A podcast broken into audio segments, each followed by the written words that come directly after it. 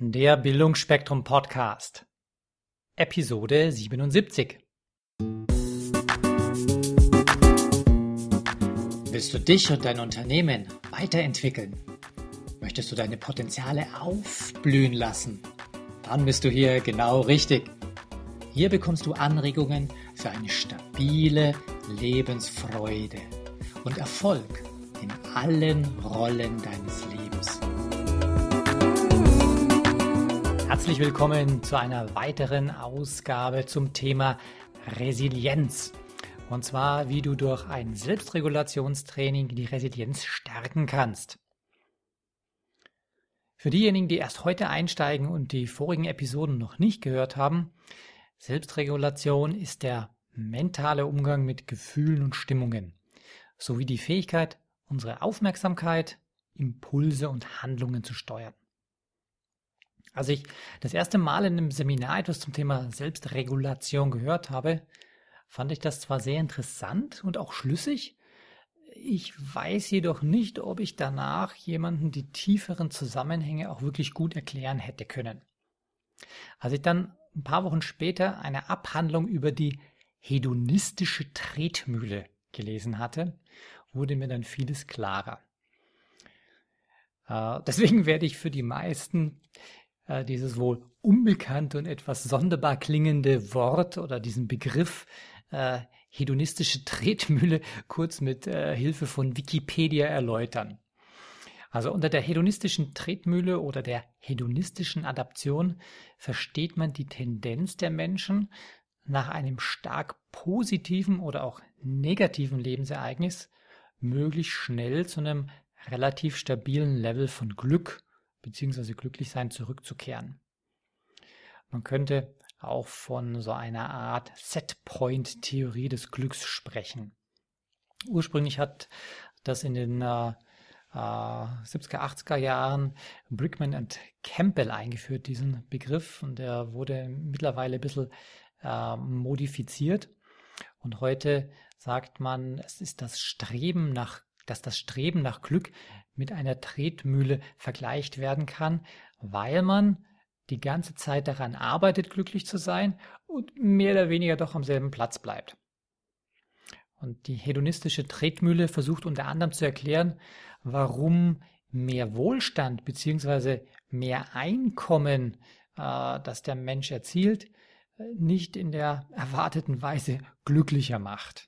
Wir haben das auch schon in anderen Podcasts drin gehabt, wenn man mal so den äh, Level an Sicherheit erreicht hat. Das heißt, ich habe zu essen, ich habe zu trinken, ich kann mich warm anziehen und ich habe ein Dach über dem Kopf. Äh, ich brauche mir also über die echten, wahren Grundbedürfnisse und die Sicherheit keine Sorgen machen. Dann bringt ein zusätzliches Einkommen kein dauerhaftes Glück. Das meinen zwar die meisten Leute, ja, deswegen streben so viele nach noch mehr Geld und das, aber echtes Glücklichsein ähm, basiert auf anderen Dingen. Tja, und der Prozess, wie man wieder rasch zu dem Setpoint oder der Basislinie des Glücklichseins zurückkehrt, das wird Selbstregulation genannt. Warum ist es nun so wichtig, sich über die Selbstregulation Gedanken zu machen? Naja, weil wir realistischerweise in unserem Leben nicht nur ständig positiven Dingen begegnen, sondern im Alltag auch mal den ganz normalen Wahnsinn erleben. Und leider ist es so, dass negative Ereignisse bzw. negative Emotionen dazu tendieren, unser Wohlbefinden, zeitlich gesehen, stärker emotional zu beeinflussen als positive Ereignisse. Wie ich es in früheren Episoden bereits erläutert habe, ist das aus der Sicht unserer Evolution auch ganz logisch und überlebensnotwendig gewesen. Wenn Gefahr drohte, dann mussten wir diese sofort unsere ganze Aufmerksamkeit widmen. Ansonsten wären wir nämlich ziemlich schnell von dem wilden Tier zum Abendessen verspeist worden. In Bezug auf emotionale Einflüsse gibt es also so eine Art Negativitätslastigkeit unserer geistigen Ressourcen. Insbesondere was unser Wahrnehmungsvermögen und die Fähigkeit zur Aufmerksamkeit betrifft. Und wie wir mit dieser offenbar bei jedem Menschen vorhandenen Negativitätslastigkeit umgehen, das ist nun individuell sehr, sehr verschieden. Und Menschen, die über eine hohe emotionale Intelligenz verfügen, für, ups, hohe emotionale Intelligenz verfügen, die besitzen die Fähigkeit, unliebsame oder stressige Situationen gut zu managen. Und das ist mitunter auch der Grund, warum in großen Unternehmen die Manager immer mehr in puncto ihrer emotionalen Intelligenz ausgewählt werden, anstatt nur aufgrund von ihres IQ-Levels. Das ist also so ein Trend, der in den USA schon oh, bestimmt 10, 15 Jahre geht. Früher, davor, also im, im vorigen Jahrtausend, wurden die Top-Leute ausgesucht, wer ist der Schlauste. Und heute geht es mehr darum, wer kann am besten mit dem Team umgehen und äh, wer kann auch Stresssituationen am besten handeln. Das wird eben gemessen am emotionalen Quotienten. Neben dem von mir so viel gepriesenen Fokus auf die positiven Dinge ist es ja für ein wirklich erfülltes Leben aber auch wichtig, die negativen Einflüsse gut managen zu können. Ja, und was kannst du jetzt im Alltagsleben tun, um die negativen Ereignisse, Einflüsse oder Emotionen gut handeln zu können? Randall Larsen und Zvezdana Prismic Larsen, die haben, schwieriges Wort, gell, oder schwieriger Name, so Doppelnamen, Zvezdana Prismic Larsen, haben das äh, 2008 in einer Studie äh, untersucht, die heißt im Originaltitel Regulation of Emotional Wellbeing, Overcoming the Hedonic Treadmill. Also auf Deutsch so viel wie äh, Selbstregulation, wie kann ich jetzt der hedonischen Tretmühle entkommen? Ja, und die haben äh, einige nützliche Anregungen für den konstruktiven Umgang mit Negativen gefunden. Erstens, du kannst etwas neu bewerten. Und zwar in Bezug auf zeitliche Dimension oder neu bewerten im, im Vergleich mit anderen Leuten äh, oder es in einen anderen Kontext stellen. Das ist also sowas wie ein Reframing bedeutet einen anderen Rahmen setzen oder die Perspektive wechseln. Also im, in dem Beispiel äh, etwas neu bewerten in Bezug auf die zeitliche Dimension würde bedeuten, äh, du sagst, okay, äh, es ist gerade alles scheiße und dann überlegst du dir, hm, ja, eigentlich war die Woche gar nicht so schlecht. Momentan hm, fühle ich mich gerade blöd, weil da sind ein paar unterschiedliche negative Dinge zusammengekommen, aber im Prinzip im, im Bezug auf die gesamte Woche äh, ist es nicht so tragisch. Die Woche hatte so viele positive Dinge und dann überlegt man vielleicht, oh, und morgen Freitag und das Wochenende, da habe ich schon schöne Dinge geplant. Also oh, muss ich jetzt wirklich so down sein äh, oder kann ich das Ganze in einem größeren zeitlichen Rahmen sehen? Ja, und dann kann man auch den Sinn dahinter klären. Also wenn, wenn mir manchmal so Dinge widerfahren, wo ich sage, oh, warum jetzt das Mensch nochmal, Herrgott oder Universum, warum tust du mir das an? Ja, und dann klackt bei mir sehr schnell auf, hm, was könnte denn das für eine Message vom Universum sein? Oder an wen du halt glaubst, ob das der Herrgott ist oder irgendetwas Mächtiges. Die meisten Menschen haben ja irgendwas Größeres, an das sie glauben. Ja? Dann einfach mal überlegen, was könnte das für eine Nachricht oder für ein Stupser sein für einen. Zweitens, die Stoppstrategie. Sich einfach mal von der Negativschleife oder wo ich halt gerade stecken geblieben bin, ab bzw. umlenken auf etwas Neutrales.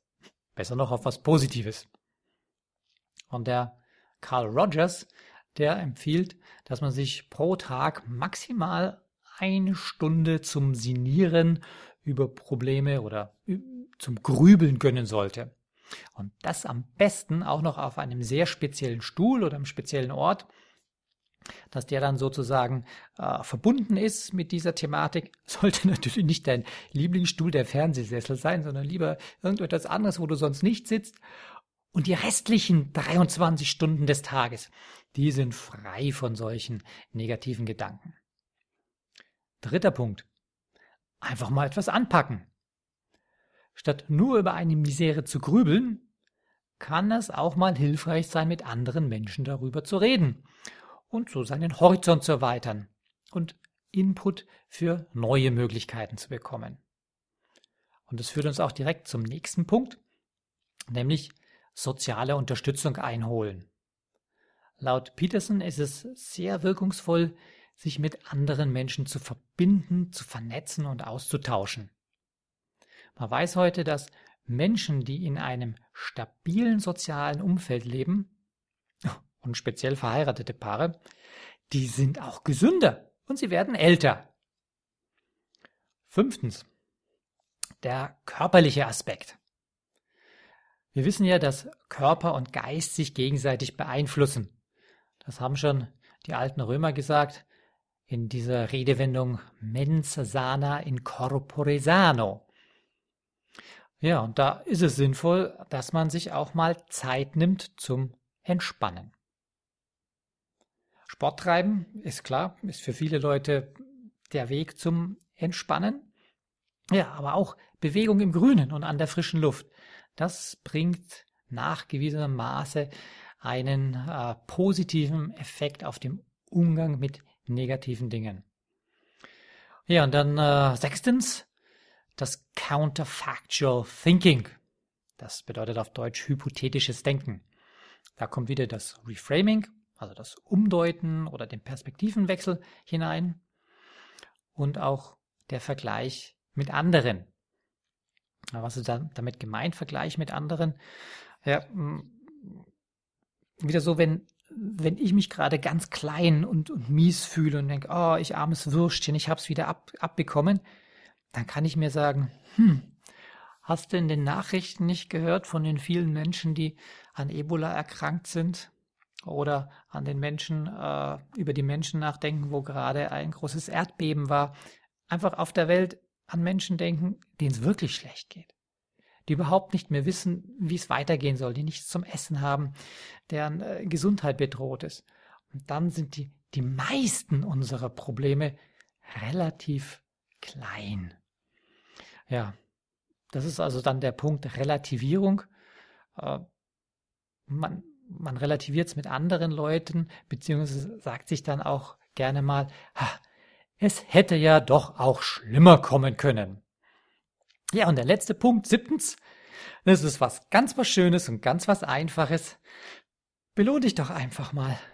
Ja, das sind also Punkte, die wissenschaftlich nachgewiesen helfen, die Selbstregulation zu stärken und aus dieser Tretmühle herauszukommen. Das war's mit dem Teil B von Selbstregulation trainieren und in wenigen Tagen kommt dann der Teil C. Und das ist dann, glaube ich, auch der vorletzte Teil zu Resilienz stärken. Mal schauen, was mir dort noch alles so einfällt. Ich wünsche euch eine schöne Woche und viel Vorfreude auf Weihnachten, wenn du diesen Podcast live anhörst. Also, ciao, ciao. Falls euch diese Show gefallen hat, würde ich mich über eine positive Bewertung bei iTunes sehr freuen.